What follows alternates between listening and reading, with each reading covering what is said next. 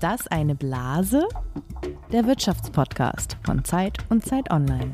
Bayern München hat die Vorherrschaft von Dortmund in der Fußball-Bundesliga nach zwei Jahren wieder beendet. Die Münchner sicherten sich mit ihrem 1 zu 0 bei Eintracht Frankfurt vorzeitig die Meisterschaft. Durch den Sieg gestern Abend gegen Berlin holten sich die Münchner bereits am 27. Spieltag vorzeitig die deutsche Meisterschaft. Gratulation dem FC Bayern zum Silberjubiläum seiner 25. Meisterschaft. Das Team von Trainer Guardiola gewann in Ingolstadt mit 2 zu 1 und feierte damit die vierte Meisterschaft in Folge. Mit der fünften Meisterschaft in Folge habe der Club erneut ein Stück Fußballgeschichte geschrieben. Bayern München ist durch einen 4 zu 1 Sieg in Augsburg zum sechsten Mal in Folge deutscher Fußballmeister. Der siebte Titel für die Bayern in Serie. Sicherte sich der Rekordmeister den Titel gestern Abend zum achten Mal in Folge. Ist vorzeitig deutscher Fußballmeister zum neunten Mal in Folge. Die zehnte Meisterschaft in Folge unter Dach und Fach. Routinemeister sind sie hier in München. Es tut mir leid, aber irgendwie, das heißt immer, oh, es wird langweilig von Bayern, und, ne? aber da kann Bayern nichts dafür.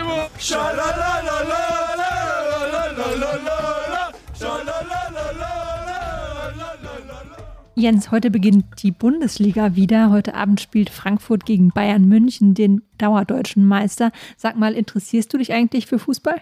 Klar, ich gucke jede Woche auf die Ergebnisse und fieber auch mit und bin immer gespannt, wer Meister wird, aber das ist nichts im Vergleich dazu, wie sehr ich mich früher in den 90er Jahren für Fußball interessiert habe. Da hatte ich nämlich eine Zeit lang eine Dauerkarte von Bayer 04 Leverkusen, Lisa. Was sagst du jetzt? Oh, ähm, da sind wir fußballmäßig aber nicht auf der gleichen Rheinseite unterwegs. Ich bin ja bekanntlich großer erster FC Köln-Fan. Auch ich hatte mal eine Dauerkarte, bis ich nach Berlin gezogen bin zumindest. Ja, und äh, ehrlich gesagt, ich habe ja auch in Köln gewohnt, da hat mein, auch wenn das eigentlich ein Tabu ist für Anhänger von Leverkusen, hat mein Herz auch eine kleine Liebe zum FC entwickelt. Also ich finde, da passt beides rein. Aber wir sind beide irgendwie dann eher so auf der Verliererseite unterwegs, oder? Irgendwie schon, ja. Früher war das natürlich noch anders, zumindest für den FC. Ganz früher. Den ersten deutschen Fußballmeister überhaupt, genau. Aber die Zeiten sind lange, lange vorbei, zumindest ich habe die nicht mehr erlebt. Und Leverkusen spielte gerne mal oben mit, aber schafft es maximal auf den zweiten Platz. 2002 oder 2003 oder so sind sie ja. 2001 war es. Da war doch noch Schalke, Leverkusen und jetzt habe ich vergessen, wer der dritte war. War es nicht 2001? Da hätten sie fast DFB-Pokal Champions League oder Meisterschaft gewinnen können. Ich glaube, es war 2001 oder es war 2002. I don't remember. Genau, das war das Triple, das sie ganz knapp verpasst haben und am letzten Spieltag in Unterhaching oder so das alles vergeigt haben. Und ehrlich gesagt ist, glaube ich, damals auch dann so der letzte Rest der Glut hat sich dann abgekühlt, wenn ich überhaupt noch Fan war. Naja, aber heute reden wir natürlich darüber und wollen wissen, wie funktioniert das Ganze eigentlich auch wirtschaftlich? Genau. Früher galt ja die Bundesliga ja auch mal als spannend, weil immer auch mal Vereine die Meisterschaften holten, die nicht die Bayern waren. Der VfB Stuttgart 2007, der VfL Wolfsburg 2009 oder natürlich 2011 und 2012 die Dortmunder, damals noch unter Jürgen Klopp. Und mittlerweile ist es ziemlich langweilig geworden. Ne? Dieses Jahr haben die Bayern zum zehnten Mal hintereinander die Meisterschaft geholt. Das war ihr 32. Meistertitel insgesamt. Ich frage mich dann immer, können die sich überhaupt noch darüber freuen? Oder ist eigentlich nur die Enttäuschung da, wenn sie jetzt nicht Meister würden? Auf jeden Fall spricht jetzt auch in der neuen Saison nicht so viel dafür, dass mal ein anderer Verein an der Spitze steht und Bayern ist eben sowieso der erfolgreichste Club überhaupt, Rekordmeister, dann 20 DFB-Pokalsiege, sechs Champions League-Siege, zwei davon in den letzten neun Jahren. Also sie dominieren die nationalen Wettbewerbe und sie spielen international ganz oben mit und irgendwie auch relativ allein ganz oben mit. Ja, und das ist ja nicht nur sportlich so, sondern tatsächlich auch wirtschaftlich. Allein in der Saison 2020, 2021 haben sie einen Umsatz von 644 Millionen Euro erwirtschaftet und nach Steuern einen Gewinn von knapp 2 Millionen Euro. Und, das darf man immer nicht vergessen, trotz Corona schreiben sie immer noch schwarze Zahlen. Ich habe jetzt, glaube ich, in der Bild am Sonntag oder so gelesen, dass sie sogar einer der ganz wenigen Clubs der Bundesliga waren, die diese schwarzen Zahlen trotz Corona erreicht haben. Also selbst da schneiden sie besser ab als die anderen. Und wir fragen heute hier in dieser Folge unseres Wirtschaftspodcasts die Macht des FC Bayern ist das eine Blase? Ist das was, was vielleicht doch nochmal vorübergeht oder wird es immer so bleiben? Das ist das Thema dieser Folge von Ist das eine Blase, dem Podcast über Geld, Macht und Gerechtigkeit für alle, die Wirtschaft kapieren wollen. Alle zwei Wochen diskutieren wir hier, ob ein Thema nur ein Hype ist oder ob dahinter ein Trend steht, der bleiben wird oder eben eine Blase, die irgendwann platzt. Und zu Gast haben wir gleich Sebastian Kempkens, hat erst kürzlich zur Bundesliga recherchiert. Und wir sprechen mit dem Ökonom Stefan Legge, der den Profifußball analysiert hat und sagt, der FC Bayern hat es geschafft, sich in einer Weise vom Wettbewerb abzusetzen, wie ich es kaum je gesehen habe. Aber bevor wir damit loslegen, geht es natürlich wie immer mit einem Spiel erstmal weiter. Fakt oder Fantasie heißt das Ganze. Und Jens, vielleicht möchtest du das erklären. Ja, es ist sozusagen auch in dieser Folge des Podcasts, in dem es ja um Wettbewerb, sportlichen Wettbewerb geht, gibt es auch einen kleinen Wettbewerb zwischen uns. Lisa, du hast mir drei Behauptungen mitgebracht und ich muss jetzt einschätzen, ob die Fakt sind oder Fantasie sind. Und ihr, liebe Zuhörerinnen und Zuhörer, dürft natürlich mitraten. Und Lisa, ich würde sagen, leg doch mal los. Die erste Behauptung, die ich dir mitgebracht habe, wir haben ja schon gehört, dass die Bayern wirtschaftlich gut dastehen. Sie haben aber natürlich trotzdem unter Corona gelitten, weil auch sie Spiele ohne Publikum austragen mussten. Im Geschäftsjahr 2020-2021 haben sie ja einen Gewinn von 1,9 Millionen Euro erwirtschaftet. Das hatte ich eingangs schon erwähnt. Vor der Pandemie, also in der Saison 2018-2019, lag der Jahresüberschuss aber noch bei 52,5 Millionen Euro. Also 1,9 Millionen versus 52,5 Millionen Euro. Fakt oder Fantasie? Ich halte das für plausibel. Mir erscheint es fast ein bisschen niedrig. Sie sind ja der Umsatzkönig der Liga. Ich habe irgendwie neulich so eine interessante Statistik gesehen, dass sie, wenn man die Punktzahl der letzten Saison im Verhältnis zum Umsatz setzt, dann wären sie das Schlusslicht der Tabelle, weil sie eben mit sehr, sehr viel Geld vergleichsweise weniger Punkte erhalten als zum Beispiel der VfL Bochum. Aber sie sind Umsatzkönig und ich halte es auch für möglich, dass sie diesen gigantischen Gewinn von 52,5 Millionen Euro erwirtschaftet haben. Ich sage also Fakt. Das stimmt tatsächlich. Die Pandemie hat die Bayern richtig gebeutelt. Also sie haben 96 Prozent weniger Gewinn gemacht, aber die Zahl, das hast du ganz richtig erraten, ist korrekt. Neben den Bayern haben 2020, 2021, also in dieser Zeit, in der die Corona-Pandemie besonders getroffen hat, laut der DFL übrigens nur RB Leipzig und der SC Freiburg noch einen Gewinn erzielt. Genau, drei Clubs, ne? Und Bayern war einer davon. Die zweite Behauptung, die ich dir mitgebracht habe, die Fußballvereine verdienen ja nicht nur am Publikum oder an den Fanartikeln, die sie verkaufen, sondern auch an den Rechten für die Übertragungen ihrer Spiele. Insgesamt 1,1 Milliarden Euro sollen die Vereine in der kommenden Saison erhalten. Wie viel ein Verein bekommt, richtet sich nach einem Vier-Säulen-Modell, nach der Gleichverteilung, der Leistung, der Nachwuchsförderung und dem Interesse an den Clubs. Das stimmt alles soweit. Jetzt kommt die Behauptung. Etwas mehr als die Hälfte davon, nämlich 580 Millionen Euro, werden gleichmäßig auf die Clubs der ersten und zweiten Bundesliga verteilt. Fakt oder Fantasie? Das ist ja ein Riesenkritikpunkt, wie eigentlich das Geld verteilt wird, weil es die Erfolgreichen erfolgreicher macht. Deswegen widerspricht es so ein bisschen unserer Hauptthese, dass da was gleich verteilt wird zwischen ungleichen Clubs.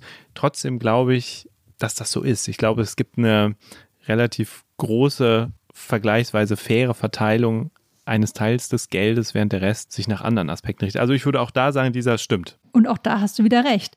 Um die Effekte von Corona auszugleichen, hat die Deutsche Fußballliga die Verteilung verändert. Durch die Gleichverteilung sollen die Clubs mehr Planungssicherheit bekommen. Also es ist noch gar nicht so alt, aber tatsächlich stimmt es. Also zwei Punkte, sehr gut lieber Jens. Ich mache hier schon einen krassen Torjubel, du siehst es vielleicht im Bild. äh, und ich freue mich jetzt auf den Hattrick. Was muss ich tun? Ja, also Jens äh, schlittert hier gerade mit den Knien durch das Helmut Schmidt-Büro.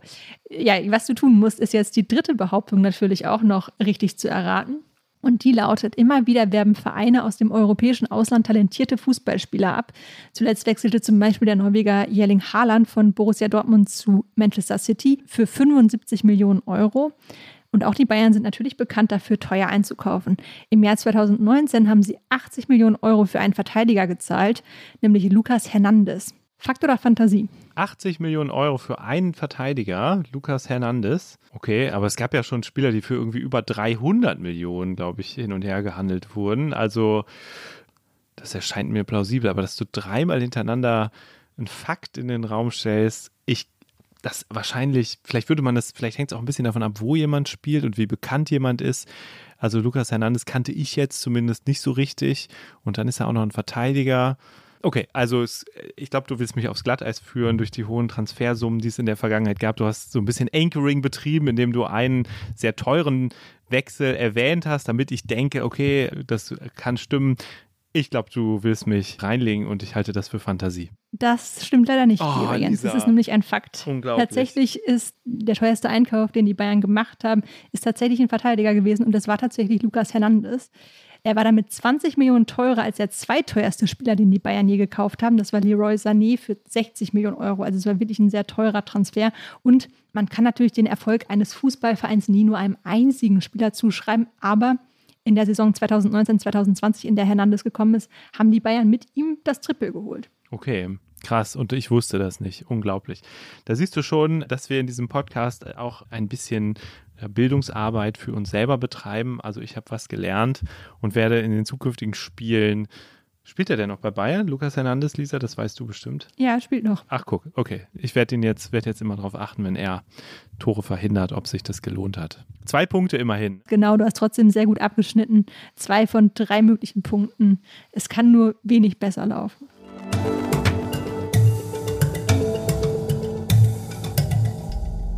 Ja, Lisa, das war ja schon ein guter Wettbewerb am Anfang, auch wenn ich nur zwei von drei Punkten geholt habe. Und wir sind schon mitten im Thema, nämlich der Frage, was in der Bundesliga eigentlich wirtschaftlich los ist. Und jetzt begrüßen wir hier bei uns im Podcast Sebastian Kempkens. Er ist Redakteur im Wirtschaftsressort der Zeit und hat zuletzt mit dem Zeit-Online-Kollegen Oliver Fritsch den Text Liga der Langeweile geschrieben. Darin ist er der Frage nachgegangen, wie wir wieder mehr Wettbewerb in die Bundesliga bekommen und warum sie eigentlich so langweilig geworden ist. Hallo Sebastian, schön, dass du da bist. Hallo Jens und Lisa, schön bei euch zu sein. Hallo auch von meiner Seite. Sebastian, ich stelle dir eine erste Frage, die wir immer sagen, dass die einfach ist, obwohl sie eigentlich nie einfach ist. Was ist das denn eigentlich so aus wirtschaftlicher Sicht betrachtet, die Bundesliga? Also erstmal ist die Bundesliga natürlich die oberste Fußballspielklasse des Landes und aus wirtschaftlicher Sicht ist das sozusagen ein Zusammenschluss von 18 Vereinen, von denen die meisten allerdings gar keine Vereine mehr sind, sondern GmbHs oder Aktiengesellschaften. Und es gibt nur noch ein paar wenige eingetragene Vereine darunter, zum Beispiel Union Berlin. Und diese Clubs treten gegeneinander an und wer sozusagen am besten abschneidet, wird am reichsten belohnt, also bekommt am meisten Geld. Und was ich ganz schön finde an dem Text, den du mit Oliver geschrieben hast, ist, dass ihr gesagt habt, das Produkt der Bundesliga ist eigentlich der Wettbewerb. Genau, die Bundesliga ist sozusagen gleichzeitig ein Markt, in dem verschiedene Marktteilnehmer gegeneinander in den Wettbewerb treten und dann verschiedenartig sozusagen für ihre Erfolge belohnt werden. Und am Ende ist das Besondere bei der Bundesliga, dass der Wettbewerb das Produkt ist. Also je besser der Wettbewerb, desto attraktiver ist auch das Produkt Bundesliga. Wie hat sich die Bundesliga sportlich entwickelt und wie wirtschaftlich? Wirtschaftlich ist die Entwicklung phänomenal, muss man sagen. Also ich habe mal zwei Zahlen rausgesucht. 2010, 2011 in der Saison haben die erste und die zweite Bundesliga zusammen einen Erlös von gut zwei Milliarden Euro eingefahren. 2018, 2019, das war der Höhepunkt, lag der Erlös bei 4,8 Milliarden, also mehr als verdoppelt. Zuletzt ging es wieder leicht zurück um äh, ein paar Prozentpunkte auf 3,8 Milliarden Euro. Aber man muss, glaube ich, sagen, wirtschaftlich ist es ein großer, großer Erfolg. Sportlich ist die Entwicklung durchwachsen. Also einerseits gab es zuletzt international einige Erfolge. Äh, Bayern hat 2020 die Champions League gewonnen, Frankfurt dieses Jahr spektakulär die Europa League. Allerdings muss man schon sagen, dass sozusagen in der Bundesliga es eine ziemlich krasse Eintönigkeit gibt. Bayern hat die letzten zehn Jahre in Folge die Meisterschaft gewonnen. Dadurch hat die Bundesliga natürlich an Attraktivität verloren. Wenn wir nochmal auf die wirtschaftliche Seite der Bundesliga schauen, woher kommt eigentlich das Geld? Was weiß man darüber? Das ist eine ganz breite Palette an Einnahmequellen. Also einmal gibt es die mediale Verwertung, das sind die sogenannten Fernsehgelder. Dann gibt es die Einnahmen aus den verschiedenen Wettbewerben, also zum Beispiel dem DFB-Pokal und aus den internationalen Wettbewerben, so die Vereine dann dabei sind, wie der Champions League und der Europa League. Dazu erlösen die Vereine natürlich Geld, indem sie Spieler verkaufen, also einfach Transfererlöse. Und ein großer Teil ist natürlich auch das Sponsoring, also ähm, genau, sozusagen der Trikotsponsor und verschiedene andere Sponsoren, die die Vereine haben. Der größte Batzen kommt aber eindeutig durch die Fernsehrechte rein. Das ist gut eine Milliarde Euro pro Jahr. Eine wichtige Regel, die den Einfluss von Sponsoren begrenzen soll, ist die 50 plus 1 Regel in der Bundesliga. Kannst du noch mal erklären, was es ist und wie das genau zustande gekommen ist? Also die 50 plus 1 Regel besagt, dass die Stimmenmehrheit eines Clubs immer in den Händen der Mitglieder liegen muss. Das ist sozusagen eine Regel, um den Einfluss von Investoren zu begrenzen. Das soll die Kommerzialisierung einhegen und dafür sorgen, dass nicht ein reicher Mäzen einen Club übernehmen kann und dann alles alleine entscheiden kann. Man muss aber sagen, dass die Umsetzung so mittelprächtig funktioniert. Da gibt es auch gerade kartellrechtlich einigen Streit drüber, weil sie ähm, unterlaufen wird von einigen Vereinen schon seit langem. Es gibt einige Ausnahmen.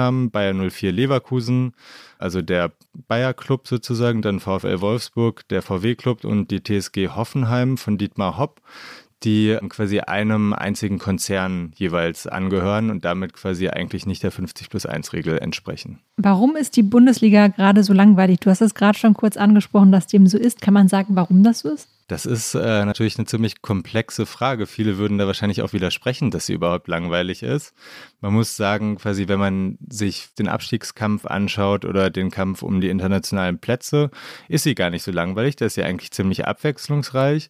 Allerdings bewerten die meisten Leute die Spannung in der Bundesliga nach der Frage, wer wird Meister? Und da ist sie eben außergewöhnlich langweilig, weil Bayern zehn Jahre in Folge Meister geworden ist und das sozusagen wirklich ziemlich einzigartig ist. Ja, selbst die Vizemeisterschaft ist ja langweilig geworden. Das stimmt allerdings. Eine spannende Saison war ja die, als Leverkusen fast abgestiegen ist und gegen Kaiserslautern gerade noch den Klassenerhalt geschafft. Das war so unglaublich spannend, viel spannender als jede Meisterschaft. Also der Abstiegskampf kann auch interessant sein.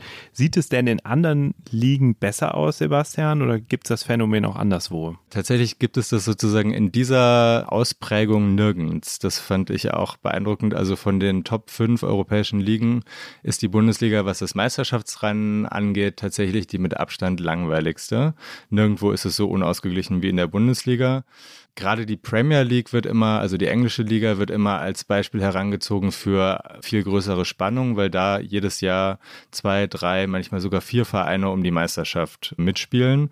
Allerdings muss man natürlich auch sagen, dass die Premier League in Sachen Kommerzialisierung ganz anders aufgestellt ist. Also da steckt einfach viel mehr Geld drin. Und wir reden ja jetzt eigentlich nur über den Männerfußball. Äh, wenn man in die Frauenfußball-Bundesliga äh, guckt, ist es aber auch nicht so viel besser, oder? Du, da bin ich komplett überfragt. Okay, ich habe nämlich nochmal nachgeguckt und habe gesehen, dass die letzten zehn Meister in der Frauenbundesliga auch immer entweder Bayern München oder VfL Wolfsburg hießen.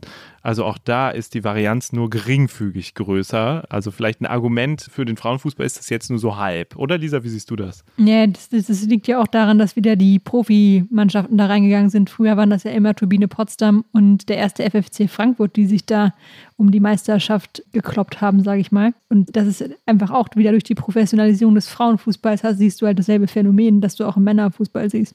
Okay, Sebastian, aber ist es schon so langweilig, dass du dich abgewandt hast vom Fußball und äh, dich irgendwie für Badminton oder sowas interessierst? Oder? Ja, also ich bin großer Borussia Mönchengladbach-Fan und hatte da jetzt ein ziemlich hartes Jahr, ehrlich gesagt. Und habe mich dementsprechend schon so ein bisschen abgewendet, aber ehrlich gesagt auch so. Also die Bundesliga interessiert mich gar nicht mehr so richtig. Ich bin jetzt wieder ziemlicher NBA-Fan, also Basketball. Äh, du stehst auch nachts geworden. auf, habe ich, äh, hast du mal erzählt, ne? Und gu äh, guckst dir das an. Also genau, das jetzt gerade waren die Playoffs, da habe ich äh, sehr viele Spiele nachts geschaut. Na super, also wir müssen auch mal eine Basketballfolge machen, Lisa, glaube ich. Unbedingt, unbedingt. Da bin ich auch großer Fan. Jetzt bleiben wir aber beim Fußball. Und sagen vielen, vielen Dank, Sebastian, für deine Zeit und dass du hier in unseren Podcast gekommen bist. Sehr und gern.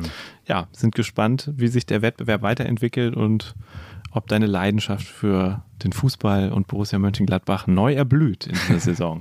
Hoffen wir es. Danke euch.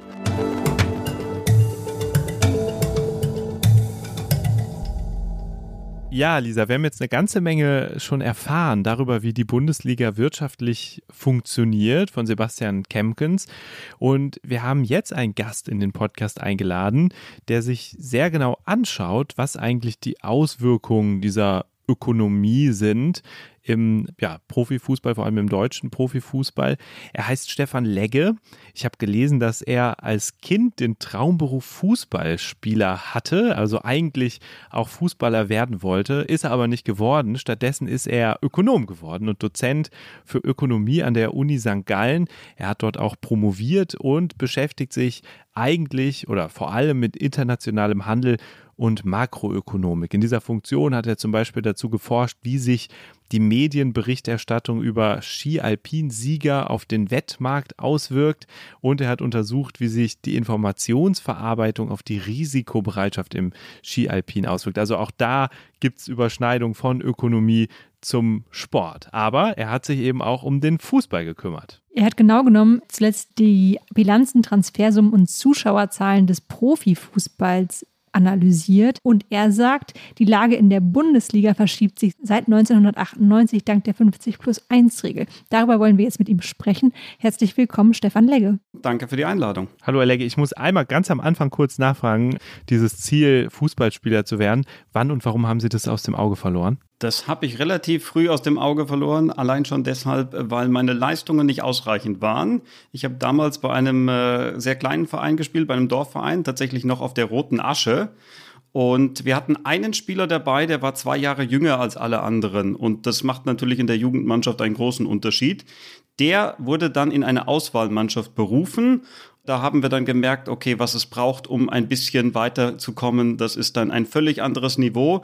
Der hat dann tatsächlich nachher in der Jugendmannschaft von Schalke und Leverkusen gespielt, ist aber nicht in die Bundesliga geschafft. Also aus mir wäre kein Fußballprofi geworden. Aber Sie sind selbst Fußballfan, habe ich gelesen. Welchem Verein drücken Sie die Daumen? Das kann ich sogar wissenschaftlich belegen. Ich drücke Eintracht Frankfurt die Daumen. Warum wissenschaftlich belegen?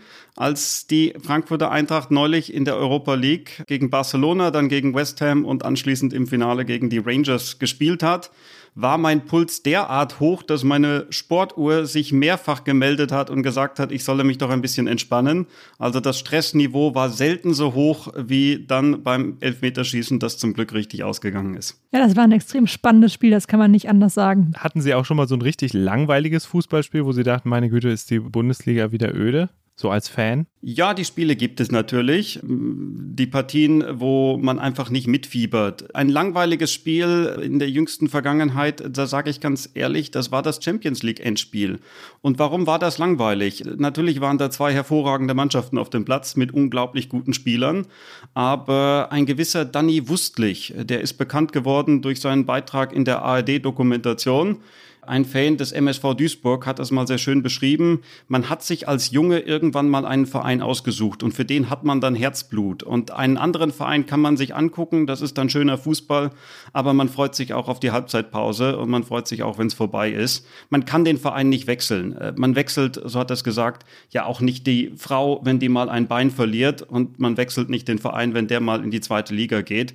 Also, äh, wenn kein Herzblut da ist, wenn ich nicht für die eine oder andere Mannschaft fiebere, dann ist das das Spiel eher langweilig. Und Sie kommen ja aus dem Siegerland, wenn ich nochmal ganz kurz nachfahren darf, und sind deswegen bei Frankfurt gelandet, weil das nicht ganz so weit ist. Oder wie sind Sie da gelandet? Wann kam dieser, diese Frankfurt-Begeisterung auf? Das war tatsächlich ein Zufall. Ein Nachbar ist öfters in das Stadion, ins Waldstadion damals gefahren und hat meinen Bruder und mich mitgenommen.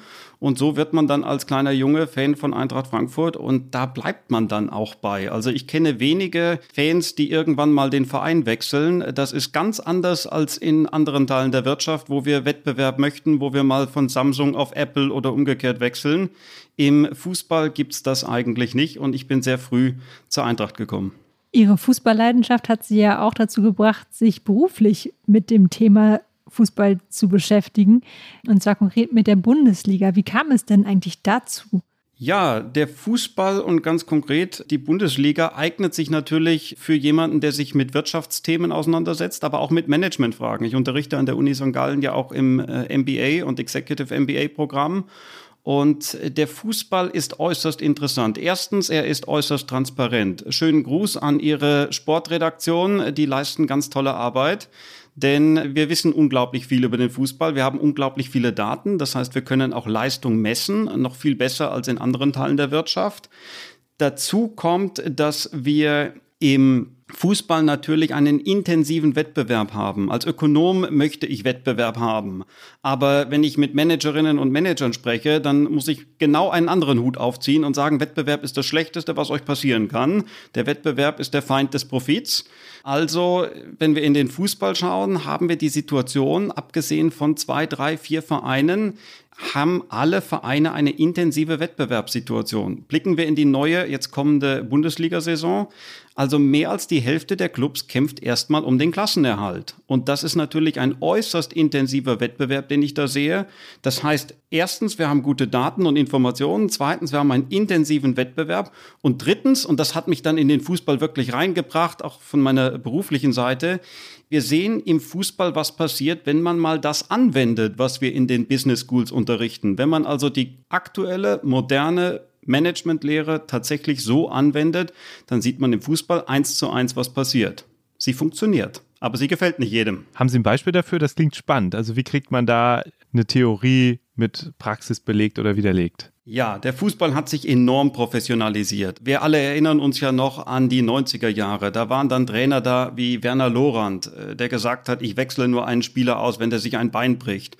Oder Peter Neururer, das sind natürlich heute völlig andere Personen, die da an der Seitenlinie stehen. Denken Sie an Julian Nagelsmann bei den Bayern oder Oliver Glasner. Das sind ganz andere Typen.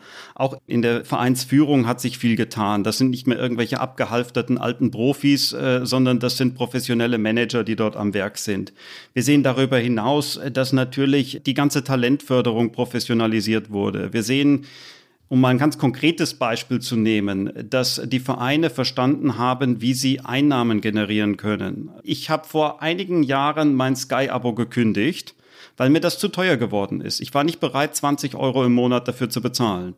Und dann hat mir ein Freund in Deutschland gesagt, du zahlst nur 20 Euro. Und ich habe gesagt, ja, also ich zahle es nicht, das ist mir zu viel. Und dann hat er mir erklärt, wie viel man in Deutschland mittlerweile für Sky und The Zone bezahlen muss. Und das zeigt mir, die Fußballvereine haben es geschafft, den Preis für ihr Produkt massiv zu erhöhen, ohne Kunden zu verlieren. Und das ist ja, wenn wir mal in die aktuelle Wirtschaft schauen, die Inflation liegt bei acht Prozent, die Kosten der Unternehmen steigen rasant und die große Herausforderung ist jetzt, die Preise zu steigen. Also wirklich Preise anheben, ohne Kunden zu verlieren. Die Fußballvereine haben gezeigt, wenn du ein tolles Produkt hast, kannst du es machen. Aber dieses Produkt muss man erst erzeugen. Und so bin ich dann immer wieder in Diskussionen gekommen mit Fußballfans, die eigentlich einen großen Bezug haben zu dem, was ich in meiner beruflichen Tätigkeit mache. Und Sie haben jetzt gerade schon angedeutet, dass die Bundesliga wirtschaftstheoretisch eigentlich ein sehr gutes Beispiel ist. Warum? Also, wir haben gerade schon eingangs dieser Podcast-Folge kurz über den FC Bayern gesprochen, Jens und ich. Wie ist das wettbewerbsmäßig zu bewerten? Ja, der FC Bayern hat es geschafft, sich vom Wettbewerb zu entfernen. Und zwar sehr, sehr deutlich und strukturell. Das ist aber nicht einfach passiert, sondern das ist das Resultat davon, dass man an der Säbener Straße über Jahrzehnte hinweg hervorragende Arbeit geleistet hat. Also natürlich gibt es die ein oder anderen Fehler, die man gemacht hat, auch strafrechtlich äh, relevante Fehler, aber unterm Strich war das ein überragendes Management, was die Bayern da geleistet haben und insbesondere hat man sich strukturell auf ein höheres Niveau gebracht. Dazu gehört, dass man die 50 plus 1 Regel wirklich genutzt hat, anders als die anderen Traditionsvereine. Was heißt das genau? Also was heißt das, die haben die genutzt besser als die anderen? Ja, vor der 50 plus 1 Regel, also noch Mitte der 90er Jahre, war es ja gar nicht möglich, Teile des Vereins auszugliedern in eine Kapitalgesellschaft, die dann auch an private Investoren verkauft werden kann. Dann wurde das erlaubt. Die 50 plus 1 Regel erlaubt, dass ein Verein sich letztlich die Profiabteilung ausgliedert und komplett verkauft. Man kann 100 Prozent der finanziellen Anteile verkaufen. Dortmund hat etwa 95 Prozent der Anteile verkauft, um mal eine Zahl zu nennen. Und Bayern München hat das sehr früh gemacht, hat das genutzt, hat mit Audi, Adidas und Allianz drei strategische Partner ins Boot geholt, hat ein Viertel des Vereins verkauft und darüber natürlich etwas, ich glaube, 300 Millionen Euro eingenommen, die man dann gut investiert hat. Was haben die anderen Clubs gemacht? Dortmund hat mit einem sehr schlechten Management damals, ist an die Börse gegangen und hat das Geld verbrannt und dann war die einmalige Chance, darüber Geld einzunehmen, vertan. Da kann Aki Watzke auch nicht mehr viel retten. Der hat den Verein zwar jetzt seit äh, vielen Jahren gut geführt, aber das kann er ja nicht rückgängig machen, die Fehler der Vergangenheit. Auf Schalke und in Bremen und in Hamburg hat man diese Chancen nicht genutzt. Man hat sich lange dagegen gewehrt, dass es eine Kapitalgesellschaft gibt. Und so haben die eigentlichen Konkurrenten der Bayern diese Chance nicht genutzt. Die anderen Konkurrenten, die es hätte geben können, wenn wir mal die Ausnahme der 50 plus 1 Regeln anschauen, Leverkusen, Wolfsburg, Hoffenheim und Leipzig, die wollen gar nicht mit Bayern konkurrieren. Das ist viel zu teuer. Was die wollen, ist Werbung machen, beziehungsweise Dietmar Hopp einen Verein in der Region aufbauen. Der soll oben in der Liga mitspielen, aber nicht mit Bayern konkurrieren. Das ist viel zu teuer. Deswegen haben wir in der Bundesliga die Situation, dass Bayern jetzt außer Konkurrenz spielt. Und liegt es tatsächlich einfach daran, dass die Bayern klug gewirtschaftet haben? Oder war denen das überhaupt nur möglich, weil sie vorher auch schon relativ erfolgreich waren im Vergleich zu allen anderen, also sportlich gesehen. Sie waren natürlich in einer guten Position, schon Ende der 90er Jahre. Man muss aber auch in einer guten Situation sein, wenn man Investoren reinholen will. Man möchte ja nicht Investoren reinholen, wenn man gerade am Boden steht, dann kriegt man ja nicht viel Geld für, für seine Anteile. Also die Bayern haben schon den richtigen Zeitpunkt dafür ausgewählt. Sie waren schon damals sehr stark, 1999 im Champions League Finale gewesen, 2001 den Titel geholt. Also sie waren in einer guten Situation, aber sie haben auch andere Möglichkeiten genutzt. Ich denke daran, dass sie eine hervorragende Stadt haben. Uli Hoeneß kommt ja ursprünglich aus Ulm. Aus dem SSV Ulm hätte er so einen Verein wie den FC Bayern nicht gemacht. Also da kommt dann vieles zusammen und es ist nicht nur die 50 plus 1 Regel. Wenn wir dann ein bisschen in die Zukunft schauen, man hat dann schon an allen Stellschrauben gedreht, man hat das Marketing ausgebaut, man hat das Merchandising ausgebaut und man hat vor allen Dingen die Champions League so reformiert, dass sie für den FC Bayern eine stetige Geldquelle ist, wie sie es für keinen anderen deutschen Verein ist. Sie haben gesagt, der FC Bayern hat es geschafft, sich in einer Weise vom Wettbewerb abzusetzen, wie ich es kaum je gesehen habe. Was mich da interessieren würde, lange galt die Bundesliga ja durchaus noch als interessant. Also wir haben bis Anfang der 2010er Jahre ja durchaus wechselnde Meister gesehen. Die waren nie so dominant wie jetzt. In den 90ern haben noch Vereine wie der erste FC Kaiserslautern die Meisterschaft geholt. Oder 2007 VfB Stuttgart, vor 2012 noch der BVB.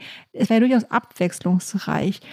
Warum hat sich das so stark verändert? Wie ist diese Monotonie entstanden, die wir jetzt sehen? Das liegt zum einen daran, dass die Bayern tatsächlich hervorragende Arbeit geleistet haben, also das, was wir gerade besprochen haben. Hinzu kommt, dass die Dortmunder vor ein paar Jahren gegen Schalke und Bremen am glaub, 31. und 32. Spieltag die Meisterschaft, die möglich gewesen wäre, verspielt haben. Aber man darf nicht vergessen, wie wichtig die Reform der Champions League für die Bayern auch war. Also in den 90er Jahren war man nicht als Tabellendritter oder Vierter automatisch qualifiziert für die Champions League, sondern da war dann vor der Champions League, also gehen wir noch vor das Jahr 1993, da war nur der Meister qualifiziert. Also der FC Bayern hat sich diese enorm wichtige Einnahmequelle Champions League systematisch gebaut. Und da hat man dann auch mit Allianzen, also mit Partnern, das war die Group of Seven, wie sie genannt wurde, also mit ähnlichen Vereinen, Top-Vereinen in Europa zusammengearbeitet und der UEFA gesagt, hey, wir brauchen euch nicht. Wenn ihr die Champions League nicht so gestaltet, wie wir das haben wollen, dann machen wir unseren eigenen Wettbewerb. Das sage nicht ich, das sagt der Chefjurist des FC Bayern. Witzigerweise im Fernsehen hat er das gesagt. Also man hat systematisch und auch ein bisschen skrupellos sich eine Situation geschaffen, in der man finanziell besser dasteht als die anderen Clubs in Deutschland. Und das hat man sehr erfolgreich gemacht. Und deswegen sind die anderen Clubs zwar heute immer noch in der Situation, dass sie so etwa, wenn wir Dortmund und Leipzig uns anschauen, etwa 50 Prozent des Geldes, was die Bayern haben, das haben die anderen äh, Konkurrenten. Das war früher nicht anders. Aber heute ist der absolute Abstand natürlich viel, viel größer. Also äh, nehmen wir mal ein Beispiel. Leipzig gibt 170 Millionen fürs Personal aus. Bayern gibt 370 aus. Da fehlen 200 Millionen Euro. Also die Lücke ist einfach sehr, sehr groß geworden.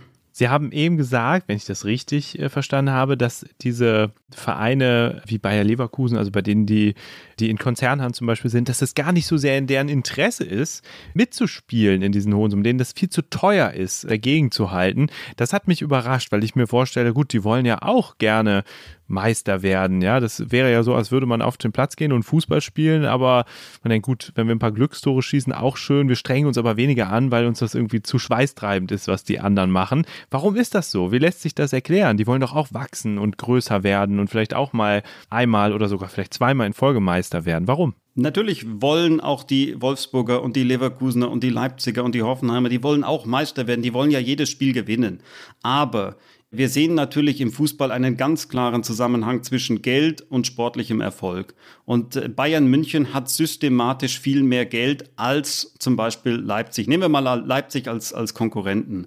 Leipzig, ich habe es gerade gesagt, gibt 200 Millionen Euro pro Jahr weniger aus für den äh, Kader.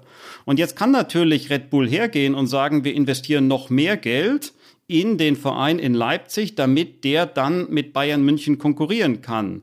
Äh, nur ist die Frage bei Red Bull, warum haben wir überhaupt diesen Club Red Bull Leipzig? Der existiert ja nicht, um Meister zu werden, sondern dieser Club wurde gegründet. Der heißt ja auch offiziell nicht so, er heißt ja offenbar Rasenballsport Leipzig. Ja, aber so nennt ihn kein Mensch. Und die Diskussion gibt es auch schon seit Ewigkeiten. Äh, gehen wir mal zurück. Äh, warum gibt es überhaupt Trikotwerbung? Der erste, der Trikotwerbung gemacht hat, war Jägermeister. Und das war damals verboten und dann hat man in Braunschweig das Logo angepasst. Also diese Diskussion ist auch schon äh, ein paar Jahrzehnte alt. Aber Red Bull hat diesen Verein ausgewählt und groß gemacht als Werbeplattform. Darum geht es. Und deswegen ist es bei Red Bull so, dass man sich überlegt, wie viel Geld müssen wir in den Verein zusätzlich stecken, damit wir Meister werden können, damit wir mit Bayern wirklich konkurrieren können. Das ist einfach betriebswirtschaftlich nicht rentabel, weil der Werbeeffekt ist natürlich nicht so viel größer, wenn ich Meister werde, als wenn ich äh, die 200 Millionen woanders investiere. Ich kann für 200 Millionen Euro eine Menge Werbung schalten und eine Menge andere Dinge machen. Und äh, Red Bull entscheidet sich da, glaube ich, richtig, dass sie sagen, wir möchten so viel reinstecken, dass wir mit Bayern irgendwo mithalten können, im Sinne von, wir stehen auch oben in der Liga. Aber der Angriff auf die Bayern ist spätestens dann abgeblasen, wenn man einen Upac Meccano für 40 Millionen nach München verkaufen kann. Das Geld nimmt man dann schlicht und einfach mit. Aber ist das nicht auf lange Sicht ein Problem? Also wenn diese Monotonie und Langeweile bestehen bleibt, kann das nicht für die Vereine die sich jetzt nicht so sehr anstrengen wollen, die nicht diese zusätzlichen Millionen investieren wollen, nach hinten losgehen und vielleicht sogar auch für den FC Bayern nach hinten losgehen, wenn irgendwann die Menschen anfangen, sich von der Bundesliga abzuwenden, das nicht mehr im Fernsehen gucken zu wollen. Wir haben eben hier mit Sebastian Kempkins gesprochen, der gesagt hat, ihn interessiert das gar nicht mehr so richtig. Wir beobachten das auch bei uns selber. Also ist es am Ende ein Risiko, auch ein wirtschaftliches Risiko, wenn das so bleibt, wie es gerade ist. Das ist tatsächlich ein Risiko und auch die Bayern haben es nicht gern, dass sie keine richtige Konkurrenz haben. Also das Paradoxon ist, dass der FC Bayern immer Meister werden möchte, aber nicht immer Meister werden möchte, weil wenn man immer Meister wird, fehlt die Spannung da oben und äh, die Spannung ist natürlich ein ganz wesentliches Element vom Produkt Bundesliga. Ich erinnere mal an den 19. Mai 2001, 17.15 Uhr. Ich nehme an, die meisten wissen noch, die jetzt hier uns zuhören, was sie damals gemacht haben. Jetzt wird es heißen, ja, Moment mal, Stefan, äh, das ist 21 Jahre her. Wer weiß denn, was er da um 17.15 Uhr gemacht hat? Ja, Schalke war für vier Minuten deutscher Meister. Und dann hat Anderson den Freistoß irgendwie da ins Tor gebracht, der Hamburger, und die Bayern waren doch Meister.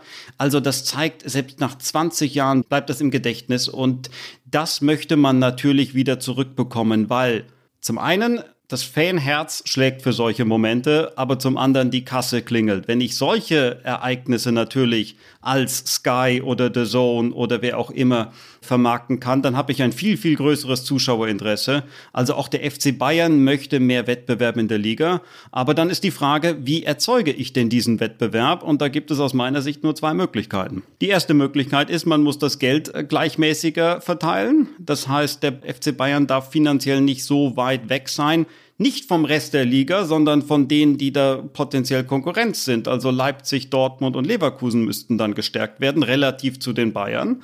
Also entweder ich muss das Geld gleichmäßiger verteilen oder ich muss es schwieriger machen, Geld in sportlichen Erfolg zu übersetzen. Das heißt, ich muss die Regeln ändern. Und da braucht man gar nicht weit schauen. Man kann ja in den DFB-Pokal gucken. Im DFB-Pokal sehen wir ja, dass es äh, regelmäßig überraschende Sieger gibt und auch sehr viele verschiedene Sieger gibt. Da ist mal Dortmund dabei, da ist mal Leipzig dabei, da ist Frankfurt dabei. Diese Variation gibt es. Warum denn eigentlich? Ja, weil wir einen K.O.-Wettbewerb ohne Rückspiel haben. Karl-Heinz Rummenigge hatte, glaube ich, mal ein Rückspiel gefordert. Das hatte schon seinen Grund. Der wollte, dass man einen schlechten Tag dann nochmal korrigieren kann. Aber die Ausgestaltung des Wettbewerbs, die Spielregeln muss man dann anpassen, wenn man mehr Wettbewerb haben möchte. Und da sind dann auch die Diskussionen zum Thema Playoffs, äh, die da anknüpfen. Aber damit sind wir im Prinzip ja schon bei den Lösungen und fragen uns, was kann sich eigentlich ändern. Ich würde trotzdem noch mal einmal auf die Frage gehen, wo stehen wir gerade und welche Symptome sind mit dieser Monotonie auch verbunden. Und damit kommt für mich eigentlich die Frage in den Raum, wie reagieren denn die Zuschauerinnen und Zuschauer? Also wenden sich die Fans tatsächlich schon ab? Verkaufen die Vereine weniger Tickets? Das kann man jetzt vielleicht nicht so ganz klar sagen, weil es ja auch die Corona-Pandemie gab, aber schauen zum Beispiel auch weniger Menschen die Übertragung, kaufen weniger Menschen Merchandise. Also sieht man, dass die Langeweile auch sich in Desinteresse übersetzt oder ist dieser Effekt eben noch nicht zu beobachten? Ja, das ist die große Frage, ob jetzt äh, die ganze Kritik am modernen Fußball sich auch sozusagen wirtschaftlich niederschlägt. Und das war für mich der Ausgangspunkt, dass ich gesagt habe, das möchte ich mir genauer anschauen. Sie haben die Studien angesprochen. Ich habe jetzt in den nächsten äh, Tagen kommt ein Buch von mir raus, äh, zusammen mit Steffen Löhr. Der Titel ist wahrscheinlich Der Fußball braucht mehr Geld oder andere Regeln. Und darin haben wir uns äh, damit auseinandergesetzt, ist denn der Fußball wirklich krank oder ist das nur Geschwätz? Man erinnere sich an die Fußball-Europameisterschaft. Wie viele haben gesagt, das gucke ich mir gar nicht an? Ja, und dann haben doch 20 Millionen Deutsche zugeschaut. Und ich prognostiziere mal, im November äh, kommt die ganze Kritik an Katar und an der WM und an den Menschenrechten wieder hoch. Und am Ende des Tages schauen doch wieder 20 Millionen Deutsche zu. Und ob Hansi Flick dann erfolgreicher ist als sein Vorgänger in Russland, ist dann doch wichtiger, als ob da 3000 Menschen äh, beim Stadionbau draufgegangen sind. Also diese Schizophrenie, diese Kritik, die es einerseits gibt und andererseits bleiben die Fans dann doch dabei. Und wenn ich mir das angucke, dann wird einerseits die Kommerzialisierung kritisiert im Fußball. Andererseits muss ich ganz ehrlich sagen, also wenn, was, was wird denn da kritisiert? Dass ein Kilian Mbappé 40, 50 Millionen im Jahr bekommt? Ja, sorry, wenn ich sehe, dass deutsche Fans 400, 500, 600 Euro pro Jahr nur für die Fernsehübertragung ausgeben, dann muss ich sagen, ihr steckt da zu viel Geld rein und deswegen ist da zu viel Geld und das Geld muss ja irgendwie verteilt werden und ihr schaltet den Fernseher vor allen Dingen ein, weil ein Lewandowski und ein Ribery oder wer auch immer da spielt und deswegen diese Kommerzialisierung ist so für mich so ein Kritikpunkt, also wer steckt denn das Geld da rein? Da muss man eben ansetzen und das fehlende Interesse sehe ich nicht. Die Zuschauerzahlen sind nach wie vor hoch. Sky hat während der Pandemie kundgetan, dass die Einschaltquoten Einschaltquoten nach wie vor sehr gut sind. Die Stadien sind gut gefüllt. Da ist der Vergleich mit der Vergangenheit schwierig, weil große Vereine fehlen. Schalke ist jetzt zum Glück wieder aufgestiegen. Auch Bremen ist wieder demnächst dabei. Große Namen fehlen aber immer noch. Ich denke an Düsseldorf zum Beispiel. Also große Städte sind momentan in der ersten Bundesliga nicht richtig vertreten. Hamburg fehlt immer noch. Ich hatte ja gehofft, dass das gegen Berlin klappt, aber hat nicht geklappt. Also die Zuschauerzahlen sind völlig in Ordnung. Die Umsatzzahlen stimmen. Wenn Corona dann endlich mal vorbei ist, glaube ich, sehe ich wenig davon, dass sich das alles negativ ausschlagen würde in den Finanzen. Das Einzige, was mir Sorgen bereitet, ist die nächste Generation. Die muss man richtig ins Boot reinholen, denn wir haben es eingangs angesprochen. Ich bin mit fünf, sechs Jahren zur Eintracht gekommen und bleib da ein Leben lang. Gelingt es, die nächste Generation anzusprechen? Und das ist eine Management-Herausforderung, dass man nicht nur das Day-to-Day-Business macht, sondern auch mal über die nächsten zehn Jahre hinaus nachdenkt. Wie wollen wir uns da aufstellen? Und wie würden Sie sagen, sollten wir uns da aufstellen? Das ist die große Herausforderung, mit einer Generation zu kommunizieren und die auch als Kunden oder noch besser als Fans zu gewinnen, die natürlich in einer ganz anderen Welt aufwachsen. Da geht es dann mehr um TikTok und Snapchat und Instagram. Da sind die Vereine schon dabei, aber das Bedenkliche ist, dass da die Top-Clubs noch viel weiter dominieren, noch viel stärker dominieren. Man schaue sich mal an, wie viele Follower hat der FC Bayern auf Instagram und wie viele hat Schalke und wie viele hat Frankfurt und wie viele hat Bremen. Da ist eine riesige Lücke. Was können die Vereine machen? Und ich glaube, da sehe ich tolle Arbeit, die geleistet wird von den Ultragruppen. Denn das ist eine Jugendorganisation. Da sind viele, auch viele, die studiert haben, die da eine Gemeinschaft finden von Menschen, die sich auch für die Events interessieren, für die Gemeinschaft, für das gemeinsame Erleben, für das Mitfiebern. Also das Erlebnis wirklich des einzelnen Fans wieder in den Vordergrund stellen, das Gemeinschaftsgefühl schaffen.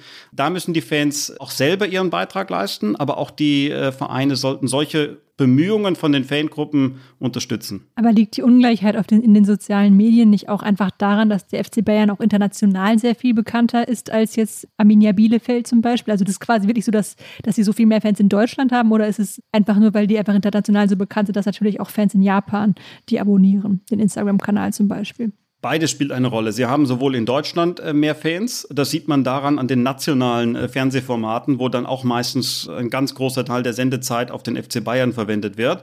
Aber natürlich, der FC Bayern hat sich internationalisiert. Man verkauft nicht, wie im letzten Jahr, die meisten Trikots unter allen Clubs, wenn man nicht auch international dabei ist. Das ist aber nur eine Möglichkeit für ganz wenige Clubs. Nur ganz wenige Clubs können in Shanghai oder in New York ein Office gründen und dann dort eine Präsenz zeigen.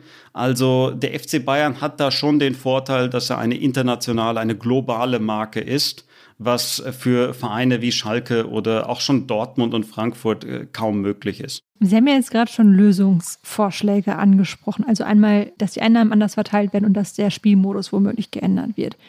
Gehen wir jetzt nochmal zurück zu den Einnahmen. Da gibt es ja zum Beispiel die Gleichverteilung mittlerweile, also die DFL hat ja schon was gemacht. Die hat zum Beispiel die Gleichverteilung bei den Fernsehgeldern eingeführt.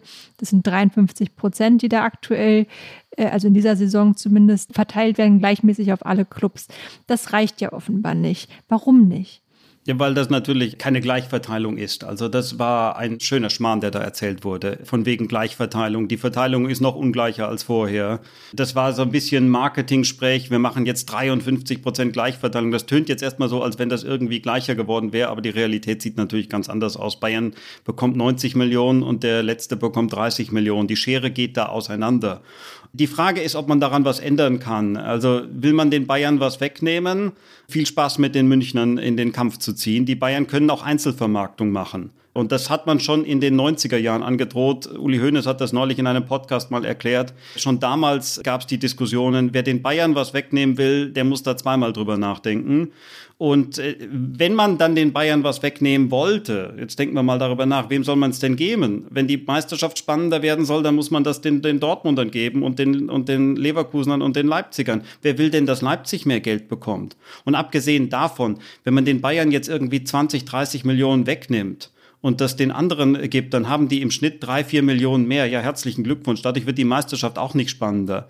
Also man kann da so ein bisschen was hin und her schieben, aber am Ende des Tages über die finanzielle Schiene wird man den Wettbewerb nicht wieder stärken. Das, glaube ich, kann man vergessen. Und Sie haben ja auch was Interessantes gesagt. Sie haben ja gesagt, je intensiver die Konkurrenz, desto geringer der Profit. Also sprich für die Bayern ist eigentlich alles super, wie es ist, weil sie machen viel Geld und verdienen gut daran. Nein, die Bayern haben ein ganz großes Problem, dass sie nicht genug Geld haben. Äh, deswegen äh, sage ich ja auch, unser Buch hat den, den Titel, der Fußball hat nicht genug Geld, es fehlt an Geld.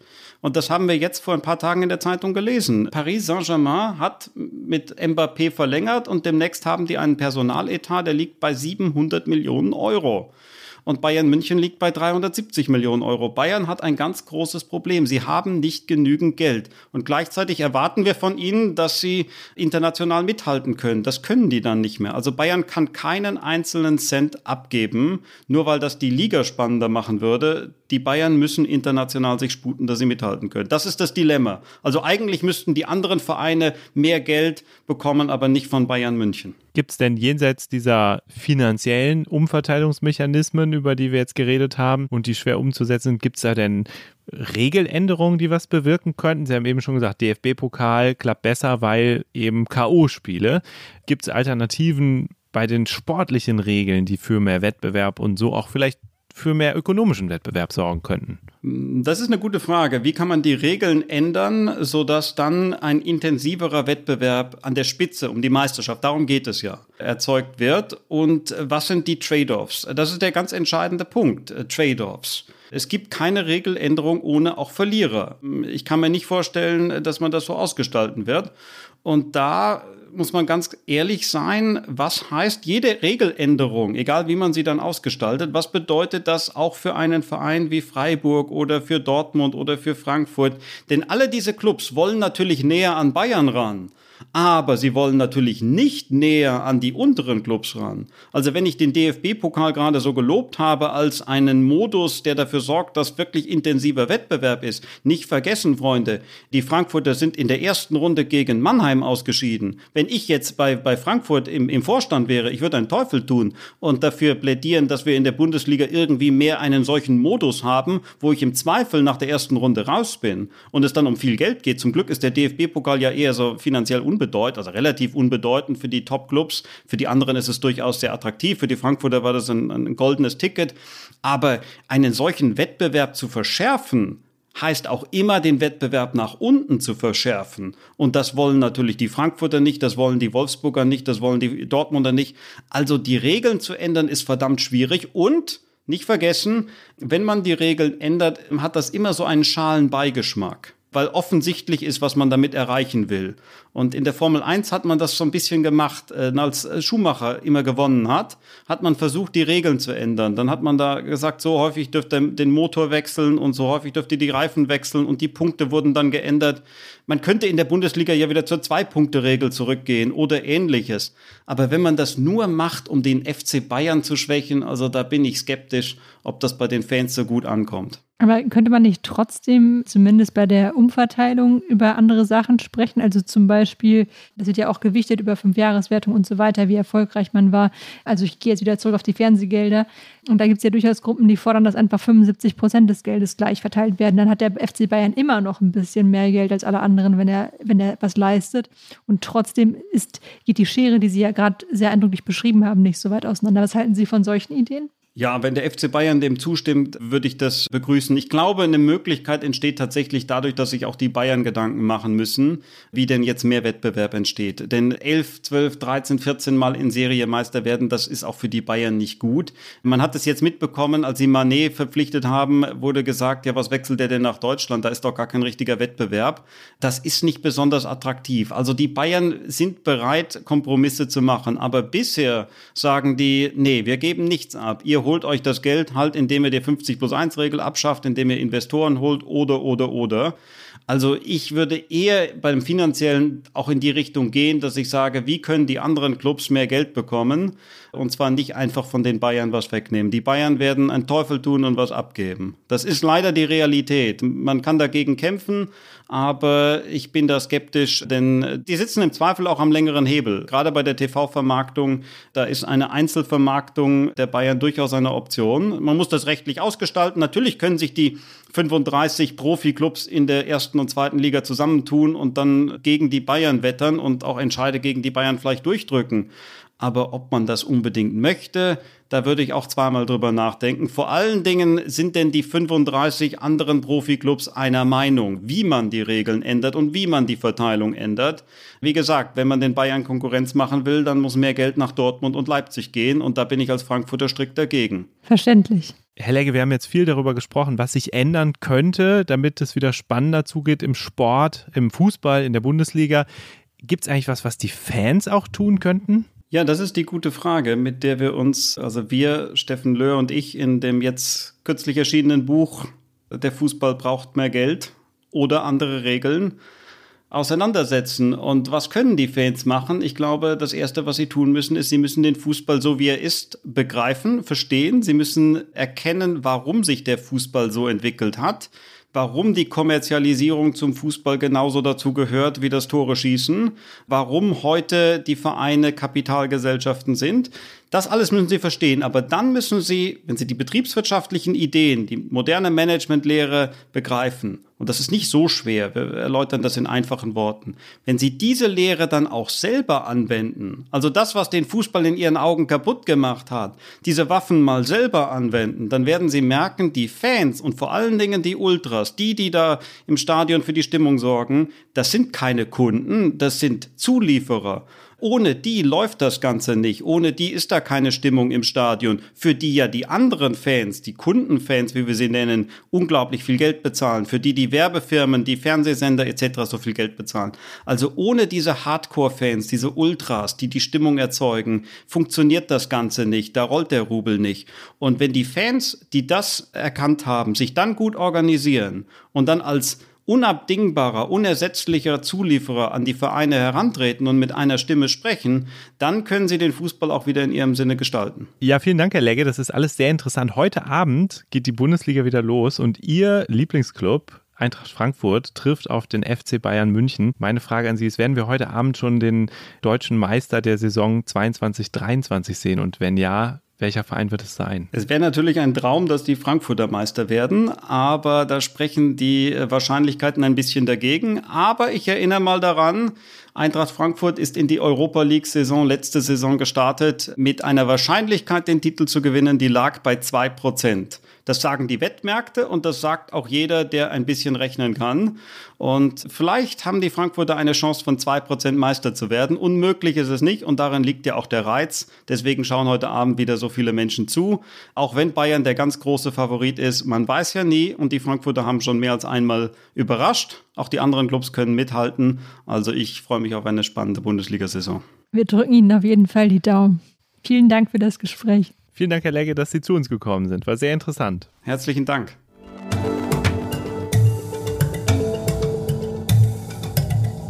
Lisa, das war ja sehr spannend mit Stefan Legge zu diskutieren. Er hat viele bereichernde Perspektiven reingebracht, aber sehen wir jetzt wirklich eher, dass die Erfolge von Bayern München demnächst enden können? Also ist der Erfolg von Bayern München, ist die Macht von Bayern München finanziell, sportlich in der Bundesliga, ist das eine Blase?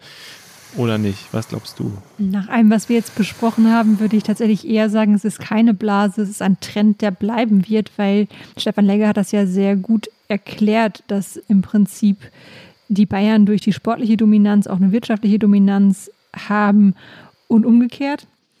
Und die zu brechen wird, glaube ich, sehr schwer. Ich glaube, das müssten die Bayern dann tatsächlich selbst initiieren, sich stärker diesem Wettbewerb wieder auszusetzen. Und das geht, glaube ich, nicht ohne Regeländerung. Und wie die aussehen können, das haben wir ja besprochen.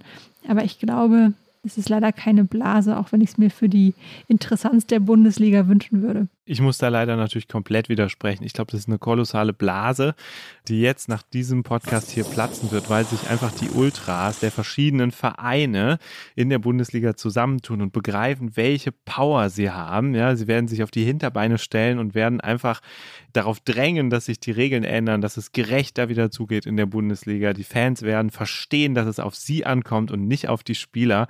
Und deswegen ist das letztes Jahr oder in diesem Sommer die letzte Saison gewesen, in der Bayern München Meister geworden ist. Das ist meine Prognose und die Blase wird platzen und davon bin ich einfach ganz fest überzeugt in meinem großen Vertrauen in all die Fans da draußen. Fans wie dich. Ich wünsche mir sehr, Jens, dass du recht hast. Ich wünsche mir sehr, dass du recht hast.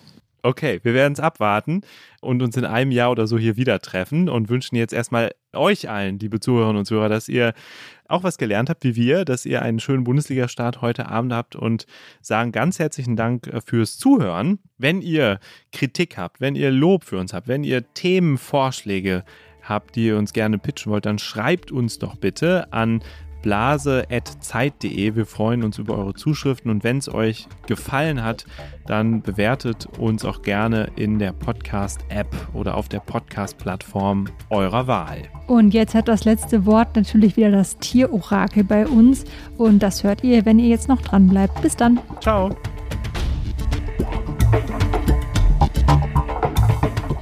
Ist das eine Blase? Ist ein Podcast von Zeit und Zeit Online produziert von Pool Artists.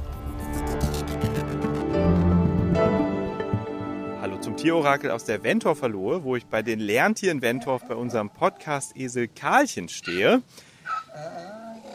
Vor mir stehen drei Schalen mit Möhren und Äpfeln und Karlchen wird jetzt gleich eine davon ansteuern und auf diese Weise eine Vorhersage treffen. Und die Frage ist, schafft der FC Bayern einen Titel, den er schon seit mehr als zehn Jahren immer wieder verpasst hat, mal knapp, mal deutlich, und wird in der Saison 2022-23 Vizemeister. Und die blaue Schale bedeutet, nein, er verfehlt die Vizemeisterschaft schon wieder und schneidet diese Saison besser ab. Die grüne Schale bedeutet, nein, er verfehlt die Vizemeisterschaft und schneidet diese Saison sogar schlechter ab. Und die orangene Schale bedeutet, yes, er schafft es nach elf Jahren wieder Vizemeister zu werden. Also, das sind die drei Optionen. Und jetzt ist Karlchen an der Reihe. Karlchen, was glaubst du? Karlchen läuft an. Er steuert auf die orangene Schale zu. Und das? Oh, er hebt den Kopf nochmal. Doch, jetzt beißt er in den Apfel in der Orangenschale. Und das, liebe Hörerinnen und Hörer, bedeutet, der FC Bayern München schafft es, nach elf Jahren wieder in dieser Saison Vizemeister zu werden. Vielen Dank, Karlchen, und vielen Dank, liebe Hörerinnen und Hörer, fürs Zuhören.